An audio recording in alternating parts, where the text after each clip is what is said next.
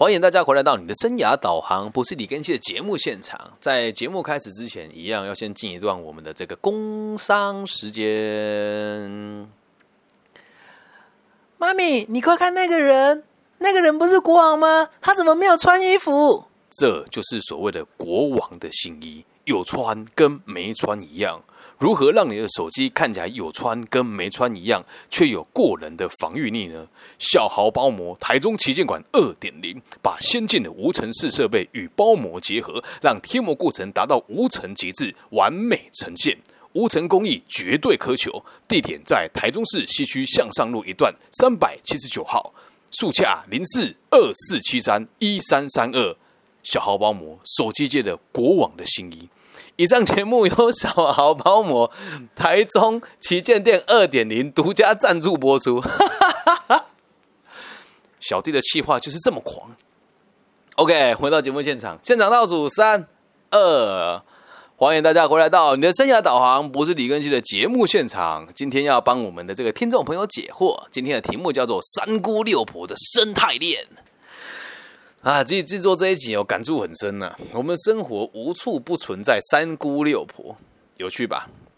那什么叫三姑六婆呢？我们跟大家科普一下，在公司的内部组织当中，只要你的这个组织有超过三个人啊，一定会有一个会喜欢嚼人家的舌根。那如果这个组织超过三十个人，就会组成超过五个团队来互相嚼舌根。而不嚼舌根这些人呢，好像就会死一样。所以通常讨论的内容呢，都是完完全全的不健康，也没有道理，也没有意义。为什么这群人会存在？今天就要跟大家分享。而且他们很喜欢看到别人彼此之间有纷争。我们现在举几个真实的、真实的例子给大家听哦。这是发生在我好几年前的生活圈当中。啊，算了，讲讲自己就讲大学的时候，在我大学的时候，我曾经跟大家讲过嘛，我第一次被人家误会劈腿的故事，今天我们就不提就不提了。哦然后呢，有一次有一次哦，我就载着一个学妹从我的房间出来要去吃宵夜。那当时我的这个也不能讲女朋友啦，就那时候跟我走的比较近的女生，大家都认为她是我女朋友，但实际上不是。我骑经过这个东海大学这个东别东海别墅，从游园南路要转进中港路的时候。遇见了两个我的同届的同学，然后他们看到我之后就哎呦，很厉害哦，在学妹哦，就这样子，然后我就骑走了嘛。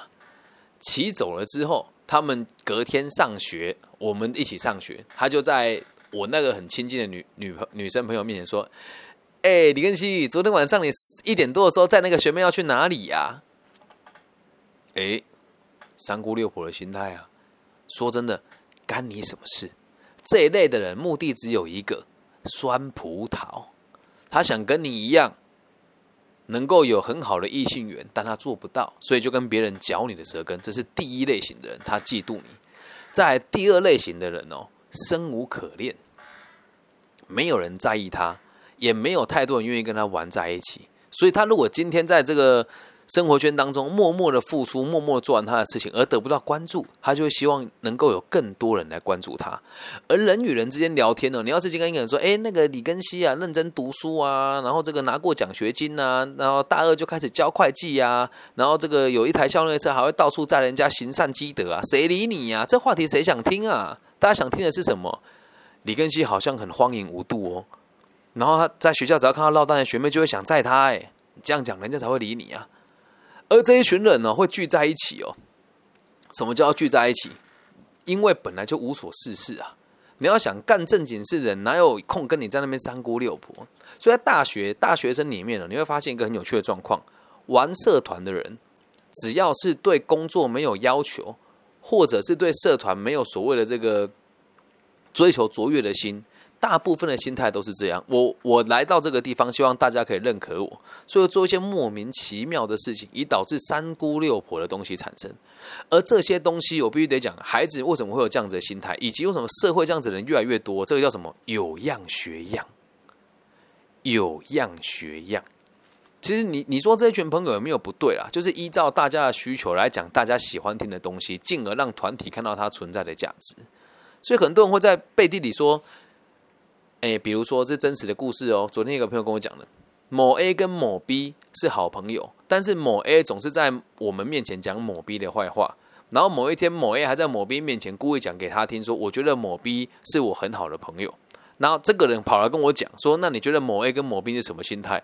我说干你，我说你不要讲别人，你们三个都是三姑六婆啦。今天如果别人跑来跟我评断别人的事情，我都是右耳进左耳出，我不会再跑去跟第三个人讲这件事。而在讲这个名词的当中，也是有一点要警惕大家，请大家不要变成三姑六婆，真的很 low 啊，很 low。什么叫 low？别人讲什么，你没有经过求证，你就跟着去说，而这个过程当中，你都是不自觉在展露你自己，好像认为自己很有用一样。记得，人家听你说话，不是你这个人有价值，而是你讲的这些东西够白痴，大家听了觉得有一种被煽动的感觉而已。而你自己喜不喜欢听？肯定喜欢啊！我听到别人在议论别人的时候，我也都很喜欢听啊。但是我从来不会去传送它，理解吗？我从来都不会去传送它。那我现在就提哦，这群人为什么之所以存在，是因为他们的工作真的完全没有价值感呐。如果没有透过这样子的角度，无法去确认他的存在。而人很有趣哦，跟这群人瞎嚼舌根哦，甚至有人会跟我说：“哎，我想挂到这种电话，可是我挂不掉。”哎，哎，某种程度上，你也喜欢听他说这些话。我敢说了，我周遭几乎没有这样子的人存在。只要有人跟我嚼舌根，我就说：“哎，那是别人的事情嘛。”我们来聊聊我跟你该怎么做，或者是我们来聊聊我们该怎么帮助他。而三姑六婆现在绝对不是帮助他哈。来举个真实案例给大家听听。我们现在把时间快转到今年农历，好农历年了。OK，这时候吃这个团圆呃年夜饭、团圆饭的时候，你的三姑跟六婆呢就说：“哎呀，根熙结婚了没啊？收入多少？买车买房了吗？”也说真的，干你屁事啊！干你屁事啊！啊，还有，哎，我看你一表人才，怎么没有女朋友呢？啊，为什么他要先先发制人问你这些问题？他真的关心你吗？没有，是因为他也很丢脸。我每次遇到这种亲戚，现在已经没这个问题了，因为说真的。嗯，某种程度上我也算人生胜利组，所以我也完全不在意别人怎么看我。还有一点，我从来都不在意我的亲戚朋友对我的评价是什么。就到现在，我在彰化补盐乡的很多亲戚朋友都还不知道我的工作是什么，我都会刻意跟他们讲说啊，我觉得自由工作者啦，人家有约我我就上班，人家没有约我在家里混。所以有人以为我在领失业补助金，很多。直到有一天。我的某个亲戚去领失业补助金的时候，在台顶上授课的人是我，他才知道我在做什么，所以我一定不会去在意三姑六婆这一群人对我的评价，甚至是他们对我评价越差，我越开心，了解吗？不是说我们拿收入就衡量人家了，就是这种素质的人来评论你，你有什么好在意的？对啊，像现在有个我学妹就说了，我也不在意，因为我不要脸，只是用比较诙谐的说法嘛。反过来讲，就是因为老娘过得比你们好，我在意你们做什么。所以在以前，在这个农历年的时候，很多人都问我说：“哎，我们来做一集这个来骂一骂这群三姑六婆的节目好了。”说真的，从我个人的角度，这叫什么？深表同情，深表同情。这是发生在我。我一个朋友家，我去他家吃饭，然后因为这个女孩子跟我也不是男女朋友的关系，只是单纯她的收入也还不错，然后一直交不到男朋友，然后奶奶也快过世了，就说那要不要我跟她回她家一趟？我说这样不是欺骗你奶奶吗？他说不会啊，你跟我也真的很亲密啊，哎，确实我跟她关系蛮亲密，我就跟她去了，然后一去，他那个那应该是我我们在台湾这叫什么婶婆啦，就是爸爸的婶婶啊，也就是。爸爸的叔叔的老婆就问我，直接问哦，哎，那个李先生，你开什么车啊？有买房子吗？要跟我们家某某某走在一起，没有一点财力是不行的哦。啊，那时候我的那个女女生朋友这样看了我一眼啊。其实我的收入也还可以了，然后我就跟他讲说，那我想问婶婶，你开什么车啊？他说没有很贵啦，就开那个 C C 三百啊，C 三百不便宜嘛。我说你买多少钱？他说你想买哦。我说没有，我有在卖。我就把话题转开了嘛。我说哟，你懂车吗？我说我不懂，但我做中介啊。我没有跟他针锋相对，我也不想要跟他证明我的价值，没有意义。我只跟他聊他有兴趣的东西。然后我我的那个女生朋友问我说：“你怎么没有打算跟他对枪？他看不起你。”哎，我说：“你看到最后是我在教育他。”哎，我跟他讲这个车你在什么地方买，然后跟在台湾买跟在海外买的差别是什么？二手车是什么？外汇车是什么？还有你现在买这台车的折旧率有多高？你现在养一台车每个月要花多少钱？然后再加上你现在财务状况，这个钱也不是你赚的，是你老公赚的。啊，听完之后，哦，对对对，你讲的对。你不要去想要去讨厌这些人，他们的生活真的也没什么重点。而他出发点有没有可能真是有一丁点的关心你？其实也是有的啊，其实也是有的啊，只是远远比不上于他那个羡慕跟嫉妒你啦，理解吧？还有那种看笑话。后来我才知道，我说为什么你们的这个爸爸的婶婶对你们敌意这么重？他说，因为爷爷今年分遗产的时候分给他很多，她是女生，但她也得到了六分之一，大部分人都不爽。我说，所以你才带我回来吗？他说，对，他有他的考量哦。所以你看，剩下这群人为什么他对你有这种心态，也是因为可能你跟他有某一些利益上的冲突，但是你不知道而已。而为什么多数人会选择这个附和他们，跟不去制止他的原因是，这群人真的比较没有羞耻心，而且对别人的攻击性比较强，同时会用各种不同的小动作来攻击你啊。所以大部分人都会所谓的姑息养奸，听过这个成语吧？就就是随便他们去，但小弟本人我是不来这一套的。我也很常在我的业界遇到所谓的三姑六婆，不要以为老师界很很那个哦，没有很多老师其实哦，特别是我们做生涯规划跟某某些时候遇到这个心理辅导的状态啊，我也很常看到心理是会互相转载彼此的对话，就然后把那个名字遮掉，说某某某你也太扯了吧，哎，这种行为就很三姑六婆啊，对吧？但是这个也是我们讲常态性的，如果你今天工作没有跟我在同个领域当中，我倒觉得那倒无所谓。而假设你的工作是一份正经的工作，而且是对别人有影响的，这样子的做法就很糟糕啊，非常糟糕。别人会有样学样，哎，理解吗？所以当别人跑来跟我讲某某人怎么样的时候，我都是选择忽略的。我说这跟我们没有关系吧？那如果这个某某人未来有可能跟我合作，我只会做一件事情，我会去打探这个人说的是不是真的。在我证实以前跟以后，我都不会跟别人转述任何一个人我看到的状况是什么，除非罪证确凿。明白吗？那我们该怎么应对这群朋友？就是我们现在下班都要跟大家讲的，非常重要。如果你在一个团体当中受到排挤了，假设排挤你的人是这一群三姑六婆的话，你得先厘清问题，然后站在有办法利益他们的角度出发来和他们相处。大学的时候，我就有被这群人制裁过。我说过了嘛，因为大家以为我劈腿，说我被大家讨厌。然后我们班有一个男生。我想他应该是喜欢我了，然后我又不是同志，所以我对他也很关心，但我我又不给他机会跟我表白，他觉得我很讨厌，于是他就跟大家一起排挤我，然后会捏造一些不存在的东西，还会在全班，就是他们彼此间会帮我取一个绰号，很幼稚吧？我会每天在我的宿舍做一百下伏地挺身，他们就会在我面前讲：“哎，那伏地魔不要跟他说，他就在讲我，我就是伏地魔，我都知道。”但是我也只能忍气吞声啊。为什么你能拿他们怎么样？他们是一群人呢。就算你带了一把枪给学校之后六发子弹，他们有四五十个人呢，对吧？那怎么治他们？要记得哦，不要有对立的心态。当你被这群人针对的时候，你自己有百分之七十的责任。我现在回想起来，觉得我活该啊！我如果能够把异性的事情处理好，我如果不要跟这个可能是同志的男同男同学就是暧昧不清的话，根本就没有这些问题。可是能怪我吗？当时没有人教我啊。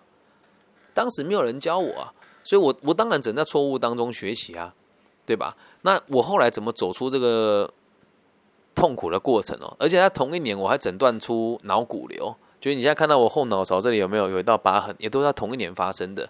当时我必须得去动这个全身麻醉的手术，而当我这么多打击同时到来的时候，我就只在想一件事情。我该怎么样让我的能人生能够逆转？有时候三姑六婆足以要你的命哦！我当时真的想过要轻生哦，连木炭都买好了，而且那时候很好笑，我本来想要自杀去买木炭，哎，自杀行为不好啊，不要学。我去那个东海大学的那个那边有个叫国际街，上面有个很旧的那个五金行，我去买木炭，然后我就问那个老板说：“老板，我要烤肉啊！”那时候是冬天呢，我记得是。诶，没有，不是冬天，秋天的时候，大概三月多，那时候的东海大学还没有温室效应那么严重，就是气候还算蛮宜人的。我说我要烤肉，他说啊，有这个烟比较多的跟烟比较少的。你要哪一种？我当时在想说，如果我要烧炭智障，没有烟也烧不死吧？我还跟他说我要烟比较多的。然后老板看我买的时候，看我这样子脸皱皱的，他说啊，你买木炭就好吗？我说对啊。老板还问我说啊，你有火种吗？我说靠，完了，我连想要自杀都没有资格，我不会生火啊。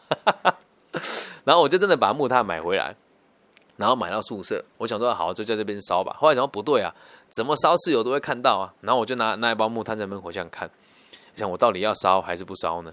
后来想一想，就啊算了啦，烧一烧好像没有什么，也没有什么，也没有什么帮助啊，而且还要开脑骨瘤的刀，搞不好失败了也就走了嘛。所以我就跟自己说，能不能试着挽回局势？我就观察这群人需要的是什么。啊，说真的，大学生需要是什么？不就是课业跟娱乐吗？所以我就开始看一些网络上的笑话啦。啊，本来我讲话就还蛮好笑的啦，就去融入他们嘛，然后。因为我念的是会计系，大部分的会计都很烂啊。成绩好的人通常都不教成绩烂的同学啊。成绩烂的人通常也不会把笔记分享给彼此看。会有几个小团体自己有笔记会互相分享，但是呃，总会有几科特别难的。然后我就去把那几科特别难的科目学得很好，然后每天花时间预习跟复习。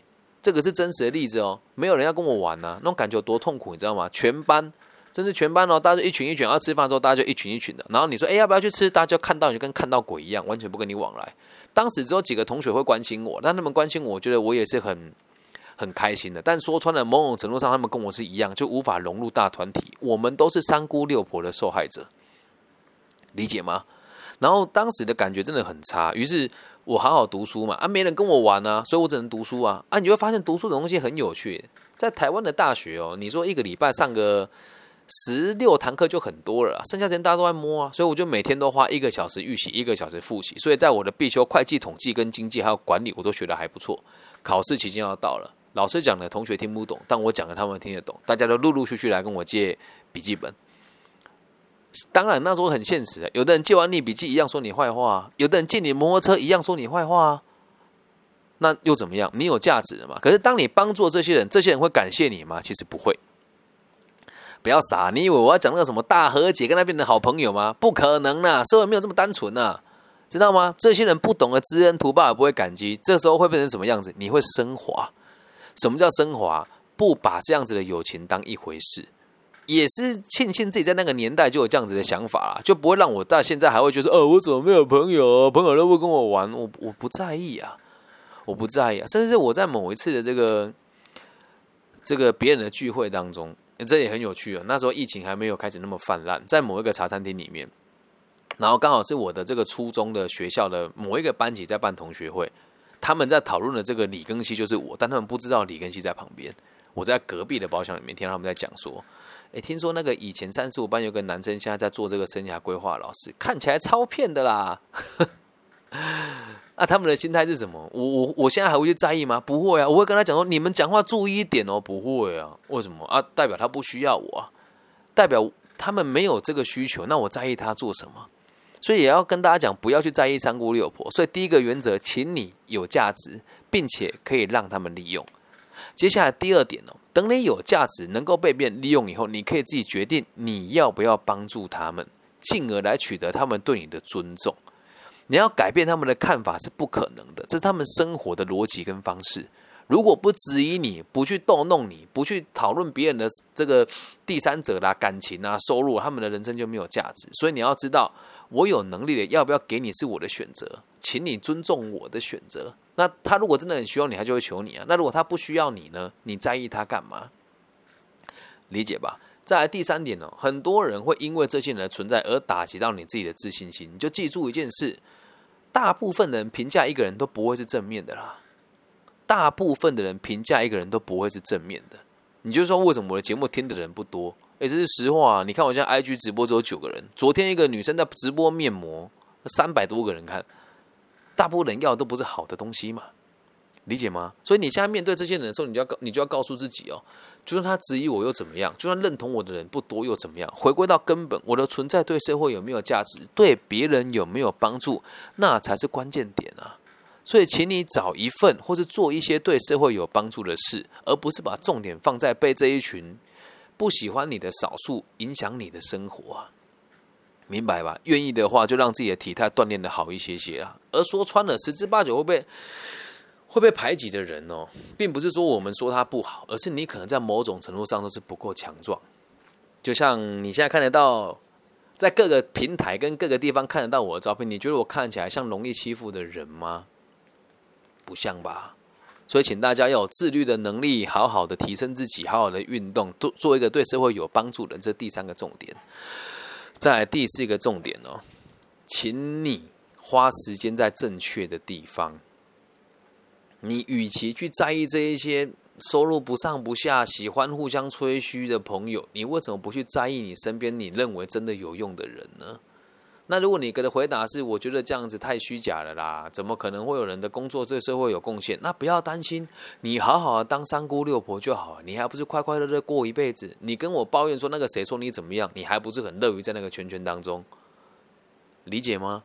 如果没有那一种对社会的使命感跟想要超脱的情怀，当个平凡人也没有什么不好。而三姑六婆就是所谓的大家。就是所谓的大家，而现在很有趣哦，大家现在在网络上，大家很流行把那个专家神格化。什么叫专家神格化？就是找到一些不上不下的，然后就说他们讲的话很有道理。这种人非常多，所以现在三姑六婆已经已经变成线上化了。那在台湾最大的三姑六婆社团是什么？你们知道吗？在台湾最大的三姑六婆社团是什么？你知道吗？我现在点名也不怕得罪人啊，反正这些社团平常也不会跟我往来。OK，第一个。第一个叫神经病大叔复健班，第二个就是神经病什么大婶复健班，第三个爆料公社，第四个报废公社，还有第五个什么靠北点点点，全部都是三姑六婆的心态，你就看谁敢具名来讨论这些问题。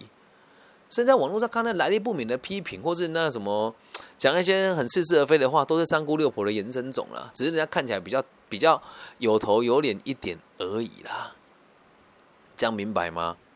我个人真的很不喜欢这样子的朋友，所以我周遭没有这样子的存在。但是我还是会常常在我的间接生活圈当中遇到这一群人，理解吗？啊，社会本来就是这样啊，八十趴的人都这么过生活，只有二十趴的人懂得自己要的是什么啊。理解吧？讲完上述几个原则，就用这种方法去应对，用这个方法去应对他们，你就会放松很多啊。但是我必须得讲哦，这个组织还是得存在啊，这个组织还是得存在啊。他们有没有互相依存？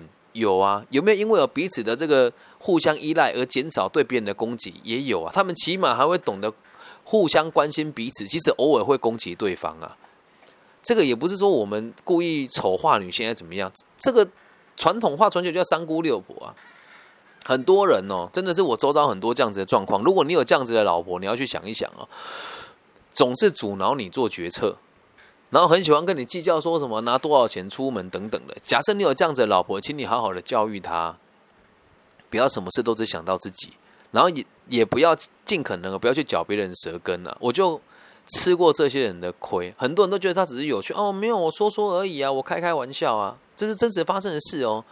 某 A 她老公欠我二欠我大概八万到九万的货款，然后某 B 女生 A 夫 A 妻，然后跟 B 女两个人都欠我钱，他们会在别人面前，在 C 跟 D 面前说李庚希最近一直找我要钱，而这群人联合起来之后，竟然还要跑去跟我的爸妈讲说李庚希最近不工作，一直跟我们要钱。那你觉得我的爸妈会相信我，还相信他们？当然是相信他们呢。他们在社会上都是有头有脸的人呢。而这些人现在在社会上确实表现都不错，每个人的公司的规模也都不小啊，所以你不要拿金钱去衡量一个人是不是三姑六婆啊。有的人钱赚很多，他还就是个俗气的三姑六婆而已哦。遇到这种人哦，敬而远之。如果他是你很亲近的朋友，你就得接纳他。像我妈妈的心态就很三姑六婆啊，真的，她一直跟我讲啊，这个疫苗不能打啦，那个疫苗怎么样啦？她讲的话也都完全没有根据。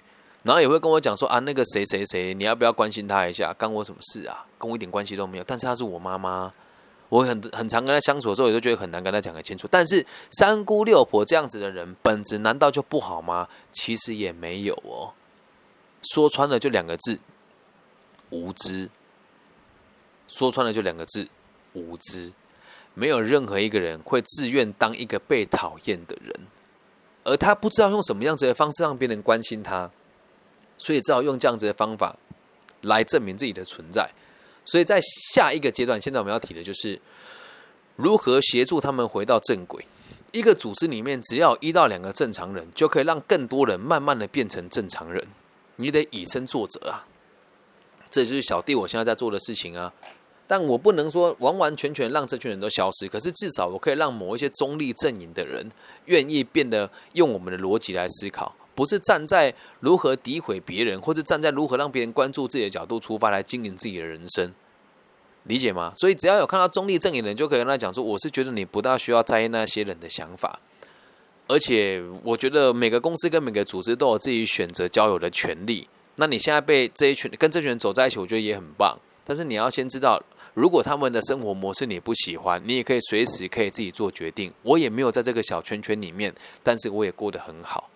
人多的地方不一定安全，可是你得挑人讲。像我们这种从小就很孤僻的，你跟我讲，我听得懂啊。但如果他从小到大成绩都很好，你跟他讲这话，他听得懂吗？他听不懂诶。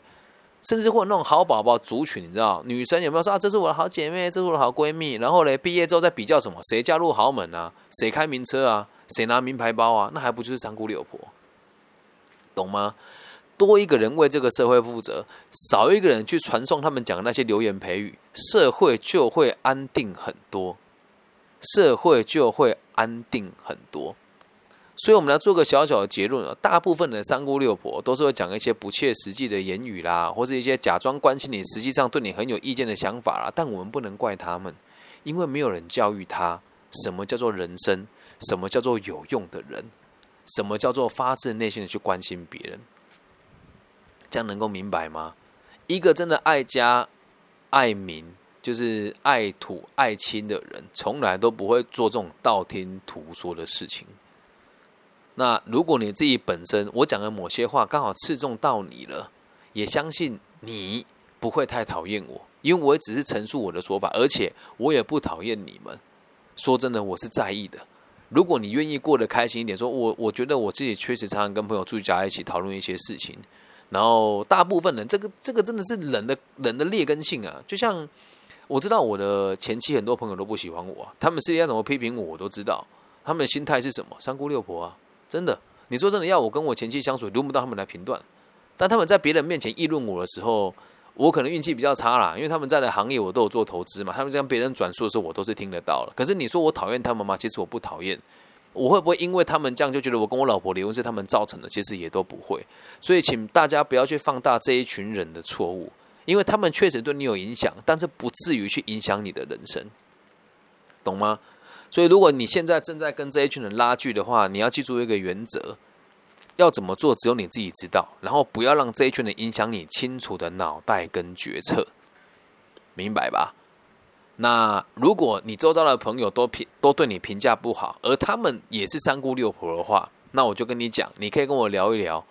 那我是一个很客观的人，跟你没有任何利害关系，而且我也不需要透过诋毁你来证明我自己的价值。再加上我的工作跟社会的这个价值不算低。那我对你的评价可能就比这群人评价还要重要吧？明白吗？那如果没有没有在这个融入团体的，你也要知道一件事哦，并不是说每个人都要如胶似漆的混在一起才叫好朋友啊。我的每个好朋友，我们联络时间都不多。哦。比如说杨色鲜豪、杨色鲜羊乳的老板杨仁豪先生，我们也大概一年半载通一次电话。比如说欧亚欧亚系统柜最年轻的这个。有为的设计师王一坑，我们也是久久通过这电话。比如说小豪包姆台中旗舰店二点零的这个老板，我们也是久久通过这电话。比如说破火的主唱沈天利，我们也是久久通过这电话。比如说那个周之前的那个新说唱的那个不服哥沈毅，我们也是久久通过这电话。但我们还是很好的朋友啊，而我们从来也都不会在彼此的面前去陈述某个人的不是，理解吗？所以总归一句话，君子之交淡如水。小人之交长戚戚，那到了这个年纪哦，我这个年纪啊，我觉得朋友不大必要。这个不大必要，不是说我就不跟人家往来了，而是没有必要说怎么多久出去一次啦，然后大家去喝啤酒啦，去闹一闹啊，没有啊，大家都有家庭，大家都有责任啊，大家可以带着孩子一起出门去玩，但绝对不是在互相的彼此角色，跟出门的时候还在说啊那个谁老公怎么样，哎呦那个谁老婆怎么样啊？听说那个谁跟谁有染呢？到底干你什么事啊？懂吗？把自己生活过好，当个有用的人，关心好你的爸爸妈妈，关心好你，再关心好你的儿女，人生就已经圆满了。不要去道听途说，也不要在网络上转载任何一则来历不明的言论，否则某种程度上你也是三姑六婆啊。理解吗？所以希望大家可以透过这一集去知道。我们这个叫做芸芸众生，每个人都会这么过生活的。而这些人并不是不对，也不是不好，只是他们没有机会了解什么叫快乐的人生。如果你愿意的话，请大家带领他们一起贯彻个体心理学。我知道读书很痛苦，所以小弟本人我都帮他准备好啦，可以带他听我这个被讨厌的勇气，还有为爱彷徨的勇气，以及这个。阿德勒的自卑与超越里面的这些奇数，用听的就可以理解了。有任何的问题，也可以马上跟我讨论，跟我联系。但是大部分的人听到我的节目，应该都接受度不高吧？嗯，毕竟这就不是无病呻吟的学问，而且是很扎实的东西。所以如果你只是一边做家事一边听，你可能就会节奏很快，你会跟不上。但如果你能够静下心来听一听，做做笔记，其实你的收获会很丰富的哦。这样能够理解吗？所以我也希望大家。要知道，我有以身作则，我从来不在意别人对我的评价。就像现在在某个直播平台上，有有有有不少人是每天会来听我的节目，但他也不会追踪我，也不会跟别人推广我的节目。那他们的心态是什么？其实我觉得我们就不去臆测了，理解吧？他们肯定也会说：“哎，那你讲这些话好像不是的，不是那么的恰当。”但我也不介意啊，只要你把自己的事情做好，你根本就不需要在意别人的议论。这样能够明白吗？三姑六婆的存在，我们每个人都是帮凶。可是反过来讲，他也没有什么不对，只是不懂得怎么爱自己而已。以上就是这一集的全部内容。大陆区的朋友，麻烦在我独家的这个平台网易云下面帮我留言分享加按赞。那如果是大陆区以外的朋友呢，帮我在你的搜寻引擎搜寻我的名字李更新木子李甲乙丙丁戊己更新的更王羲之的羲，随时都可以跟我联系哦。那以上就是今天的节目内容，我爱你们，拜拜。